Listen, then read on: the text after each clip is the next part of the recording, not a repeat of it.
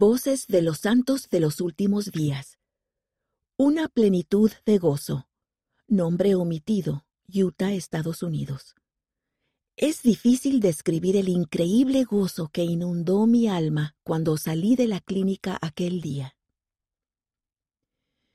Mientras me encontraba en la sala de espera de una clínica médica, vi a una madre con su hija. La niña llevaba puesta una mascarilla y tosía mucho. Tenía los ojos hundidos y estaba pálida, y me fue imposible no sentir lástima por ella. Su madre parecía agotada. La sala de espera era pequeña, así que escuché todo lo que dijo. Después de pagar el copago por la visita, la recepcionista le recordó el saldo pendiente, que era más del doble del costo de su visita actual.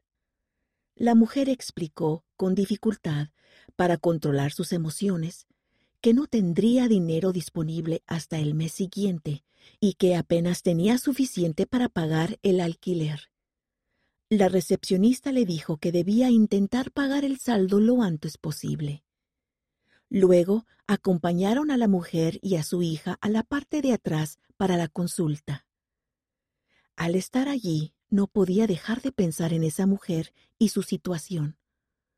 No soy en absoluto una persona rica, pero cuando pensé en lo bueno que el Señor ha sido con mi familia y conmigo, sentí un deseo enorme de ayudar a esa mujer y a su hija.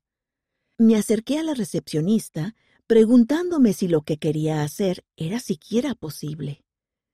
Le expliqué que había escuchado el dilema de la mujer y que deseaba pagar el saldo restante. La recepcionista estaba sorprendida pero también encantada de honrar mi petición.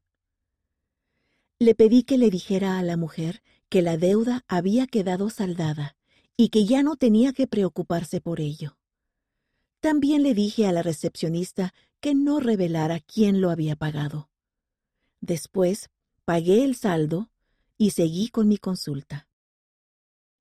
No volví a ver a la mujer ni a su hija, pero oré para que las cosas mejoraran pronto para ellas.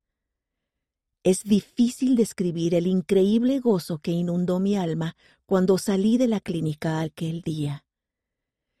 No es de extrañar que el Salvador hable de tener una plenitud de gozo.